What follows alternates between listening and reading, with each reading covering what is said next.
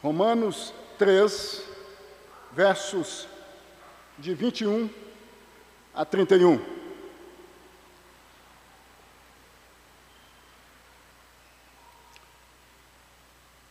Amém, irmãos e irmãs?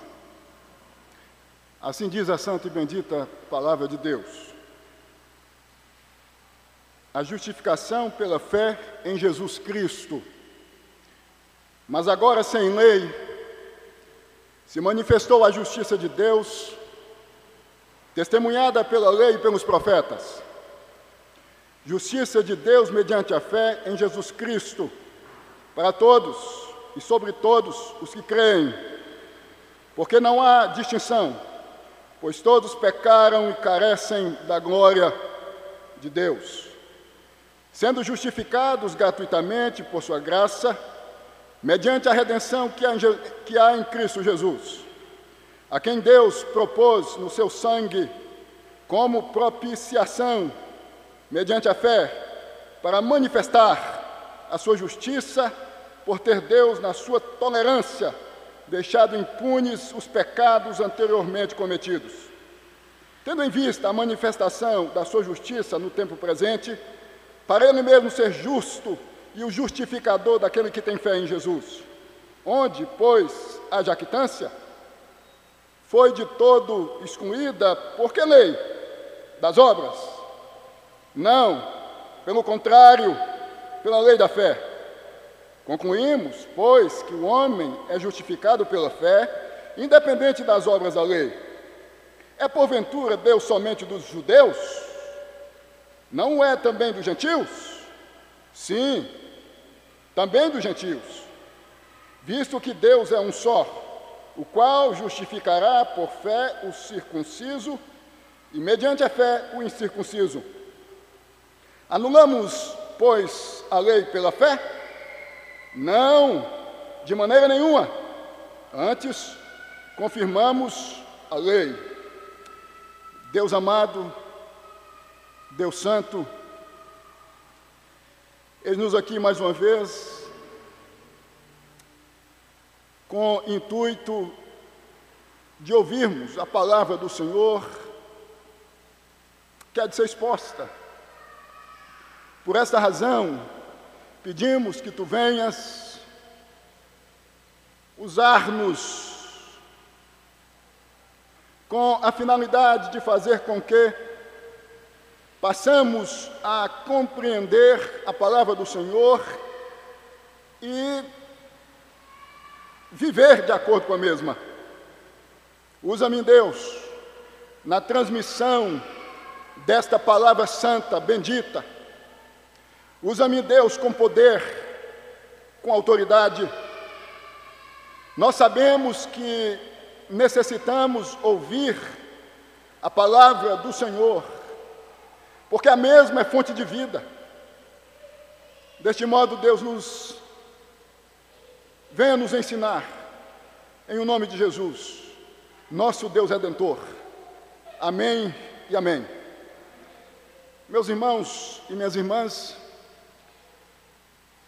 vocês sabem que hoje, dia 31 de outubro de 2021, os evangélicos ou protestantes no mundo comemoram os, 104, os 504 anos da reforma protestante do século XVI. Isto porque a reforma protestante do século XVI ocorreu em 31 de outubro de 1500, 1517. Quando o monge agostiniano Martinho Lutero afixou 95 teses na porta da igreja do castelo de Wittenberg. Vocês sabem que a razão foi combater o entendimento acerca da salvação ou da justiça de Deus, oriundo do catolicismo romano, já que o mesmo ensinava que a salvação ou a justificação se dá por meio das boas ações, das boas obras.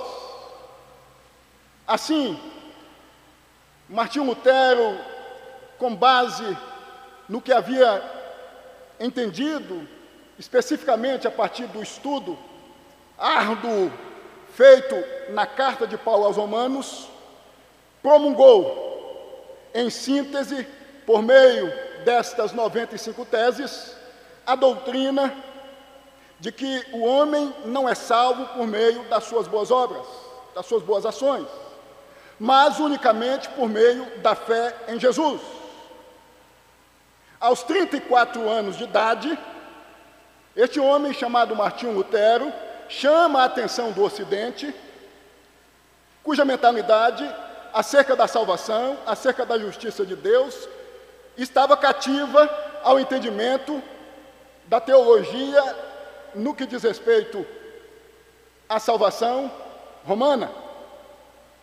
Alguém já disse que o insight ou a compreensão repentina de Martinho Lutero sobre o significado da justificação e salvação foi possivelmente o catalisador fundamental da reforma protestante do século XVI. Ou seja, foi o que impulsionou, o que moveu, o que movimentou a reforma protestante do século XVI. Romanos foi a carta demasiadamente estudada neste contexto. Daí a razão de Calvino, anos depois, ter dito que Romanos é a carta magna do Novo Testamento. Vocês sabem que a tese de Romanos acerca da salvação, de que o homem é salvo mediante a fé em Jesus, foi, a partir do século XVI, difundida. O mundo ocidental passou a entender, por meio, principalmente, inicialmente, de Martinho Lutero e, por conseguinte, de João Calvino, que o homem é salvo mediante a fé em Jesus. Este é o ponto central do capítulo 3. E por que não dizer que este é o ponto central da carta de Paulo aos Romanos. Por isso, eu resolvi pensar com vocês, tendo em vista os versos de 21 a 31 do capítulo 3 de Romanos, no seguinte tema: os pontos fundamentais da doutrina da justificação pela fé. Quais são os pontos fundamentais desta magnífica doutrina, de acordo com os versos de 21 a 31 de Romanos capítulo 3. Mas eu penso que antes de nós avaliarmos quais são estes pontos que devemos observar o que os versos antecedentes ao, ao verso 21 isto é, os versos de 1 a 20, destacam. Já que eu entendo que os versos de 1 a 21 são o que embasam, o que sustentam, ou por que não dizer o que justifica o que o apóstolo Paulo vai abordar a partir do verso 21. Deste modo, nós podemos dizer em síntese que os versos de 1 a 20 são os argumentos que vão justificar o que o apóstolo Paulo vai desenvolver a partir do verso 21. De modo fundamental, a doutrina de que o homem é salvo unicamente por meio da fé em Jesus e não por meio das boas obras, das, das suas boas ações. Deste modo, Vejamos quais são esses pontos ou essas questões que os versos de 1 a 20 nos apresentam, tendo em vista que o propósito aqui é calçar, é fundamentar ou justificar a doutrina da justificação pela fé. Primeira questão é a incapacidade, ou tem a ver com a incapacidade do ser humano de se auto-justificar. Os versos de 9 a 17 destacam exatamente isso. Então, este é o primeiro argumento usado por Paulo antes de desenvolver a doutrina da justificação por meio da fé. Argumento que tem a ver com a ideia de que o homem não pode se auto-justificar diante de Deus. Notem que os versos de 9 a 17 destacam exatamente isto. O verso 10 diz: Não há justo, nenhum sequer. O verso 11 diz: Não há quem entenda, não há quem busque a Deus. Em síntese, o homem não tem a capacidade, a partir de si mesmo, de se auto-justificar diante de Deus, porque o mesmo está morto, totalmente morto espiritualmente. Isso significa, no dizer do apóstolo Paulo, que o mesmo não pode tomar uma decisão em favor do Evangelho de Jesus, porque está morto.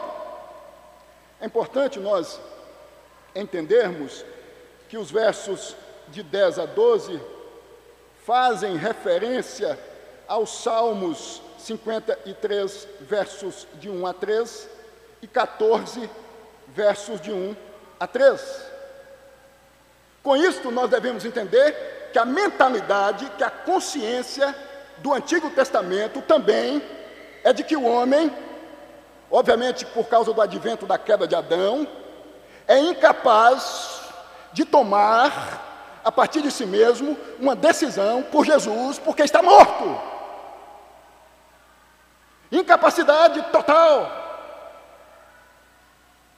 O Salmo 51, verso 5 diz, de modo cirúrgico, a razão.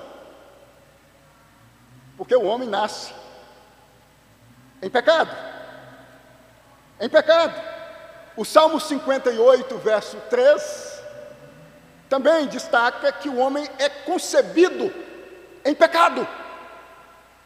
Desde a sua concepção, ainda no ventre, quando o espermatozoide fecunda o óvulo, este ser humano, seja homem ou mulher, já é diante de Deus considerado pecador, passivo da condenação, da cólera divina. É, Efésios 2, em seus versos iniciais, destaca exatamente isso. Observem comigo o que diz Efésios 2, verso 1. Ele vos deu vida, Deus, estando vós mortos nos vossos delitos e pecados.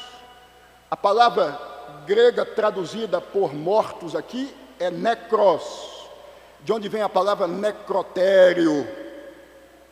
Com isso, o apóstolo Paulo está dizendo: todos nós estávamos em um necrotério espiritual, mortos. Então, não há razão de entendermos de acordo com estes textos que nós acabamos de mencionar, que o homem pode tomar uma decisão a partir de si mesmo a favor do Evangelho, porque o mesmo está morto. Vocês sabem que, a partir do fim do século IV e início do século V, uma discussão foi travada em torno deste assunto. Agostinho, destacou exatamente o que nós acabamos de ressaltar, isto é, que o homem, depois da queda, não pode tomar uma decisão em favor do Evangelho de Jesus, porque este está morto, descendente de Adão, Romanos 5, verso 12, morto espiritualmente. Opostamente, um homem chamado Pelágio, da Grã-Bretanha, Reino Unido, Dizia que não, que o homem pode sim, porque o pecado de Adão não afetou o homem.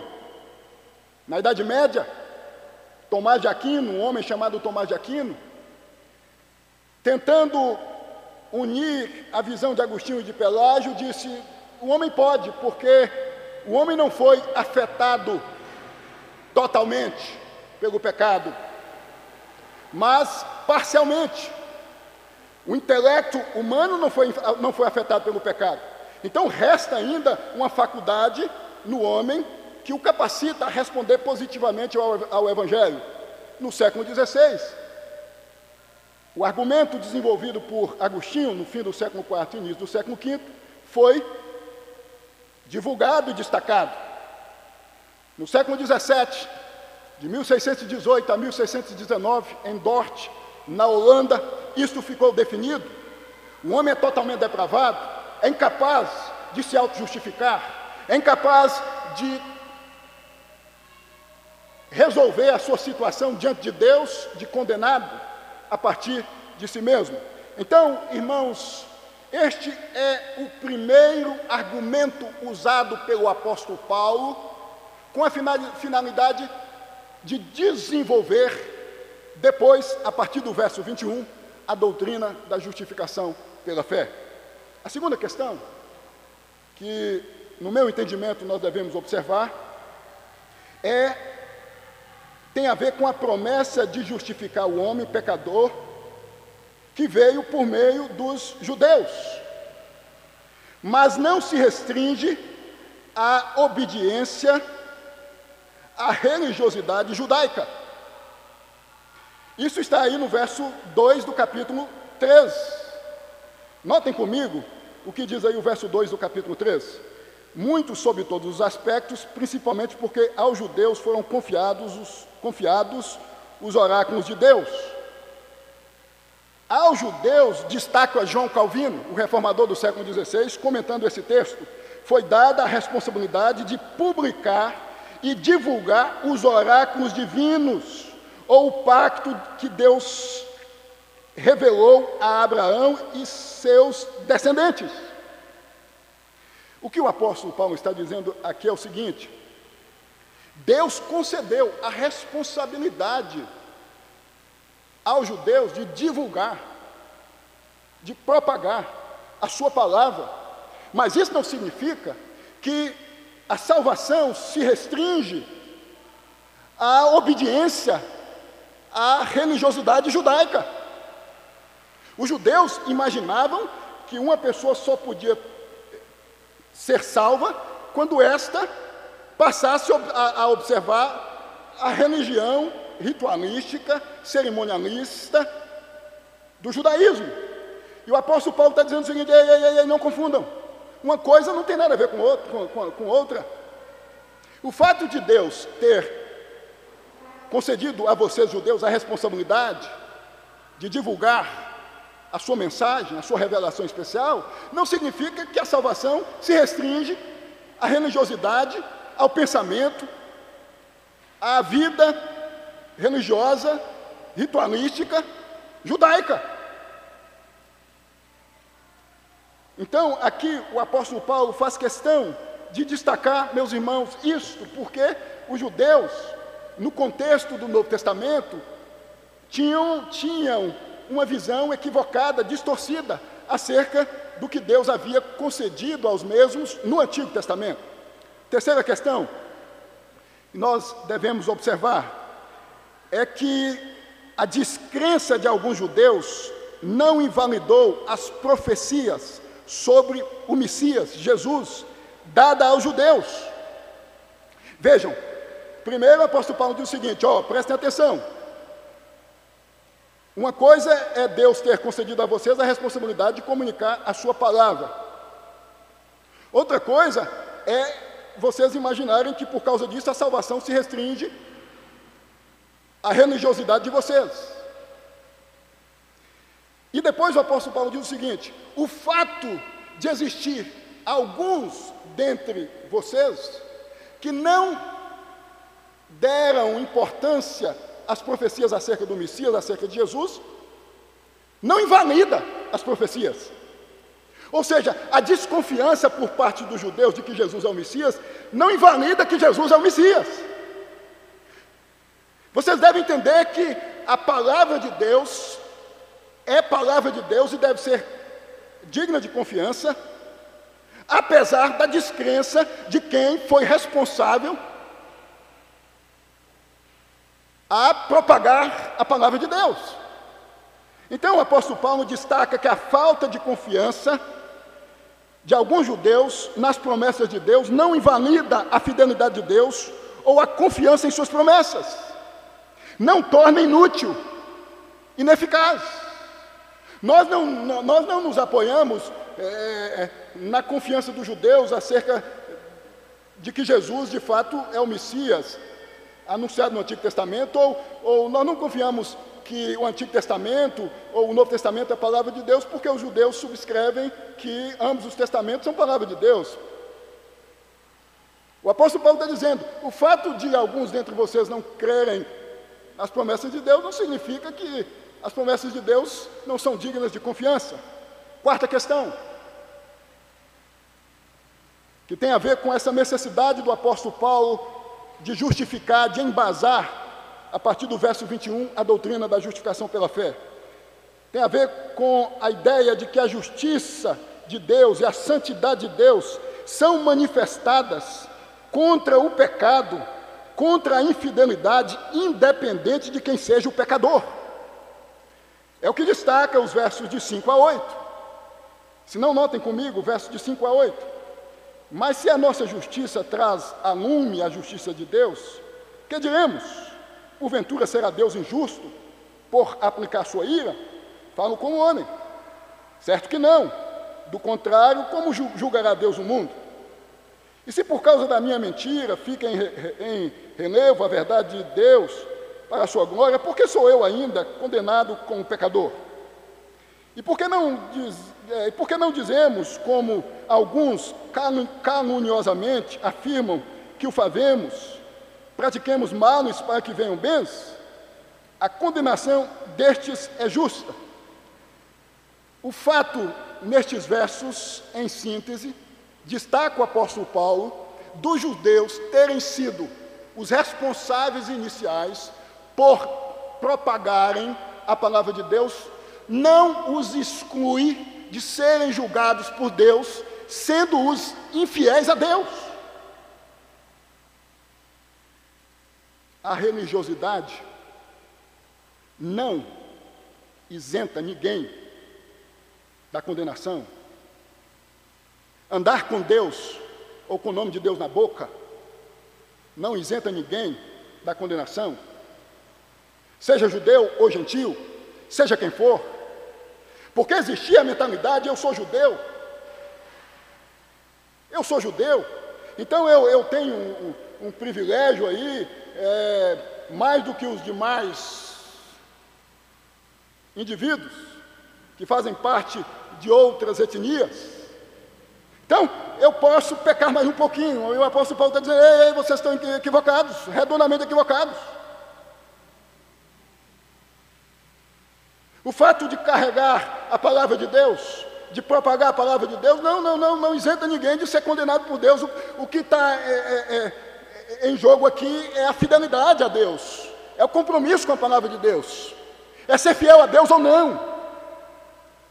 O fato de ser membro, contextualizando, de uma determinada denominação eclesiástica, não nos isenta.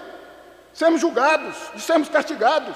É a fidelidade, é a obediência, é o compromisso com o santo e bendito Evangelho do Senhor Jesus, que vai evidenciar que fomos de fato e de verdade alcançados por essa graça magnífica, estupenda.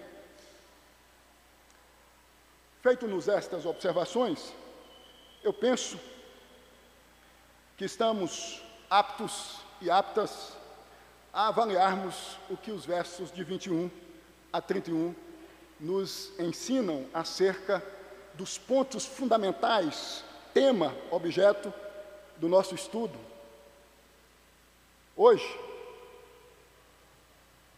quais são esses pontos? O que os versos de 21 a 31 nos ensinam tendo-nos feito as observações que fizemos há pouco, acerca da doutrina da justificação pela fé, antes de vermos quais são esses pontos, quais são essas questões que o apóstolo Paulo destaca a partir do verso, dos versos de 21 a 31 do capítulo 3 de Romanos, acerca da doutrina da justificação pela fé, nós temos que entender que a cena que nós devemos imaginar, tendo em vista este texto, é a cena de um tribunal. De Deus como juiz, e a humanidade, representada na linguagem de Paulo por judeus e gentios, como digna de pena capital, ou seja, de ser condenada à morte eterna. É preciso que venhamos a entender isso. De início, a cena aqui é de um tribunal. Deus é o juiz. A humanidade, composta por judeus e gentios, pessoas de etnias distintas, digna de ser condenada eternamente. Tendo em vista, desde já, que o que justifica, porque isso é o que significa, ou que indica a doutrina da justificação pela fé, o que justifica o homem não são as suas boas obras, mas a fé em Jesus Cristo. Primeiro ponto, acerca desta bendita doutrina, desta santa doutrina, que o apóstolo Paulo nos apresenta, é que a encarnação de Jesus tornou a doutrina da justificação pela fé mais indiscutível, mais real, mais evidente. É o que destaca o verso 22. Se não observem comigo, verso 22. Justiça de Deus mediante a fé em Jesus Cristo, para todos e sobre todos os que creem, porque não há distinção. Eu disse há pouco que no Antigo Testamento, os homens também eram justificados por meio da fé e não por meio das obras. Todo relacionamento com Deus, desde o Éden, tem a ver com fé. No Éden, fé na palavra de Deus. Depois da queda, fé no Messias, no Salvador, no descendente da mulher, de acordo com Gênesis 3, verso 15, é o chamado proto-evangelho. O que o apóstolo Paulo está dizendo aqui é que com a encarnação, com a chegada de Jesus Cristo, portanto, esta doutrina que estava presente de modo superficial, ainda tão não, ainda tão não evidente no contexto veterotestamentário, isto é, do Velho Testamento, foi ou se tornou mais evidente mais nítida. Ou seja, em outras palavras, está dizendo o apóstolo Paulo, ficou explícito, certo, de que o homem só pode ser justificado mediante a fé em Jesus, com a chegada de Jesus, com a encarnação de Jesus. Jesus é o ápice, ou ponto mais alto, no que diz respeito à explicação de que o homem é salvo somente por meio da fé em si mesmo, isto é, da fé em Jesus. Não há dúvidas. Se vocês ainda, judeus ou gentios, ainda possuem um pouquinho de incerteza, eu estou dizendo a vocês que Jesus é a maior testemunha de que a salvação se dá unicamente por meio dos feitos de Jesus. Jesus é a substância material de nossa justificação. É Jesus. Unicamente Jesus. Foi este o eco que as 95 teses passou a emitir no contexto da reforma protestante do século XVI. Quando Tetzel, o mensageiro do Papa Leão X, de cidade em cidade dizia: comprem as indulgências, uma carta assinada pelo Papa, que dizia que quem a possuísse teria os seus pecados perdoados e ainda os pecados dos seus entes queridos que estavam no purgatório. Ante a isto, as 95 teses ecoavam. Não é por meio de uma carta, como está dizendo Tetzel, o mensageiro do Papa. Este foi o maior eco da reforma protestante no Ocidente no século XVI. É Jesus, é por meio de Jesus, ficou evidente, ficou nítido, Deus desceu do céu com o propósito de dizer ao homem que o caminho, a verdade e a vida é Jesus. Segundo ponto, fundamental que nós podemos considerar acerca da justificação pela fé é que a justificação pela fé foi ensinada desde o Antigo Testamento, portanto, é coisa de ambos os testamentos. Eu disse aqui há pouco que a, o homem, no contexto do, do Antigo Testamento, também tornava-se salvo por meio da fé no Messias que haveria de vir. E o apóstolo Paulo destaca isto, precisamente no verso 21. Notem o que o apóstolo Paulo diz aí no verso 21. Mas, é uma conjunção aí, adversativa, é um contraste com o que estava sendo dito antes. Hoje, sem lei, se manifestou a justiça de Deus, testemunhada pela lei e pelos profetas. É uma referência aqui ao Antigo Testamento. A doutrina da justificação pela fé é coisa do Antigo e do Novo Testamento. Não é coisa só do Novo Testamento, não é coisa só é, que tem a ver só com a chegada de Jesus. A chegada de Jesus tornou evidente, como disse há pouco. Diz o apóstolo Paulo, a lei dá testemunho no verso 21, da justiça gratuita. Nos versos de 19 ou 19 e 20, Paulo destaca que o papel da lei é mostrar que não podemos ser justificados mediante as nossas obras ou a obediência à norma divina, porque é impossível. Notem aí o que diz os versos, o que dizem os versos 19 e 20, sabemos que todo o que, que tudo o que a lei diz, aos que vivem na lei, o diz para que se cale toda a boca e todo mundo seja culpado perante Deus, visto que ninguém seja justificado diante dele por obras da lei, em razão de que pela lei vem o pleno conhecimento do pecado. O papel da norma divina, dos dez mandamentos, é um, mostrar que nós somos incapazes de obedecermos a, e portanto, que necessitamos unicamente da graça de Deus revelada em Jesus. Este é o papel Está dizendo o apóstolo Paulo aos judeus, sedentos por ouvir a mensagem, é por meio da obediência à religiosidade judaica, é por meio da obediência ao ritualismo judaico. É certo que o verso 21 está destacando aqui os dez mandamentos, que continuam vigentes, são atuais. Nós devemos observar os dez mandamentos.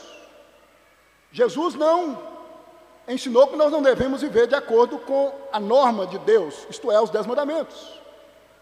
Mas destaca o Novo Testamento que nós não somos salvos por meio da obediência aos mesmos. É impossível. É impossível.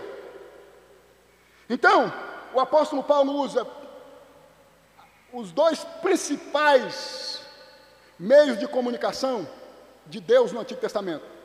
Primeiro, a lei, dizendo que a lei já havia explicitado a incapacidade do homem de se auto-justificar por meio da sua obediência, porque é impossível. Segundo, o apóstolo Paulo usa os profetas. Ele diz: os profetas também dão testemunho. Os profetas também dão testemunho. Vejam que a profecia mais maravilhosa, mais estupenda do Antigo Testamento, e a primeira profecia, foi a que está em Gênesis 3, verso 15. Profetas, a profecia veterotestamentária do Antigo Testamento, também dá testemunho. Não é coisa do Novo Testamento. Não é coisa que tem a ver com a chegada de Jesus. É coisa do Antigo Testamento. Vocês vão perceber que a partir do capítulo 4, precisamente, o apóstolo Paulo vai dizer exatamente isso, explicitamente isso, quando ele diz: Abraão, por exemplo, o pai de vocês, foi justificado por meio da fé, e não por meio das obras. Então, notem que vocês devem entender que não há salvação, vocês judeus, sem a fé em Jesus. E vocês sabem que a fé é dom de Deus. Martinho Lutero, reformador do século XVI, no que diz respeito à fé, dizia que a fé é extraterrestre, porque ela vem de Deus, não vem de nós, nos é dada por Deus. Então, a doutrina da justificação pela fé é coisa de ambos os testamentos. Quando Martinho Lutero começa a estudar os Salmos, se não me engano, a partir de 1512, já começa a perceber isto no Antigo Testamento. A questão é fechada quando mesmo começa a estudar Romanos, especificamente Romanos 1, verso 17. E aí algo toma conta deste homem que o faz se insurgir contra todo o sistema romano no que diz respeito à salvação no Ocidente. E se torna o maior inimigo do catolicismo romano no contexto do século XVI, a ponto do Papa Leão X emitir um documento excomulgando-o Ambos os testamentos, meus irmãos, nos ensinam que a salvação se dá por meio da fé em Jesus, e a fé vem de Deus. Deus põe fé em nós, Deus introjeta em nós fé, Deus imprime em nós fé. Terceira, terceiro ponto, nós podemos destacar acerca da doutrina da justificação pela fé, ressaltado aqui por Paulo, é que a absolvição do pecador no tribunal de Deus se dá por meio das obras especificamente que tem a ver com o nascimento, com a morte e com a ressurreição de Jesus. É o que destaca os versos de 24 a 28. É por meio das obras, mas não das nossas obras das obras de Jesus, dos feitos de Jesus. Um pai da igreja chamado Irineu de Leão, do século II, certa feita disse que a salvação não começa com a morte e ressurreição de Jesus, começa com a encarnação de Jesus. Tem a ver com todos os feitos que envolvem a pessoa de Jesus. É o que dizem os versos de 24 e 28. Sendo justificados gratuitamente por sua graça, mediante a redenção que há em Jesus, a quem Deus propôs no seu sangue, aí tem a ver com sofrimento, que vai desde a encarnação, a cruz, como propiciação mediante a fé para manifestar sua justiça por ter Deus, na sua tolerância, deixado impunes os pecados anteriormente cometidos, em Jesus, tudo é, é, é, é desfeito, em Jesus, Deus começa a enxergar o pecador com amor, com misericórdia. É por meio das obras de Jesus, todo mérito, no que diz respeito à minha salvação, no que diz respeito à sua salvação, é unicamente de Jesus. Nós somos privilegiados e privilegiadas. Irmãos e irmãs, o que estes versos nos ensinam é tão, tão, tão profundo, já que os mesmos destacam o quanto Deus nos amou em Jesus. Martin Lloyd Jones, comentando este texto, vai dizer que este texto é a casa forte de todo o cristianismo. Paul Walsh, comentando esse texto, vai dizer que se restasse só um texto de toda a palavra de Deus, este deveria ser esse texto. Porque este texto destaca, meus irmãos, o quanto Deus nos amou em Jesus. O quanto tem a ver com o que Jesus fez por nós, desde o seu nascimento, o seu desenvolvimento enquanto gente, enquanto pessoa, até a sua morte e ressurreição. E, finalmente, nós podemos destacar que a doutrina da justificação pela fé nos ensina que a salvação pela fé em Deus, em Jesus, é indiscriminatória. Não faz distinção de pessoas. É o que destaca o verso 23, 29 e 30. Não faz discriminação, não faz acepção de pessoas. Por meio da fé em Jesus, judeus e gentios podem ser salvos. Na agenda, no que, diz, no que diz respeito à salvação de Deus, definida na eternidade, estão judeus e gentios, gente de toda raça, de toda cor.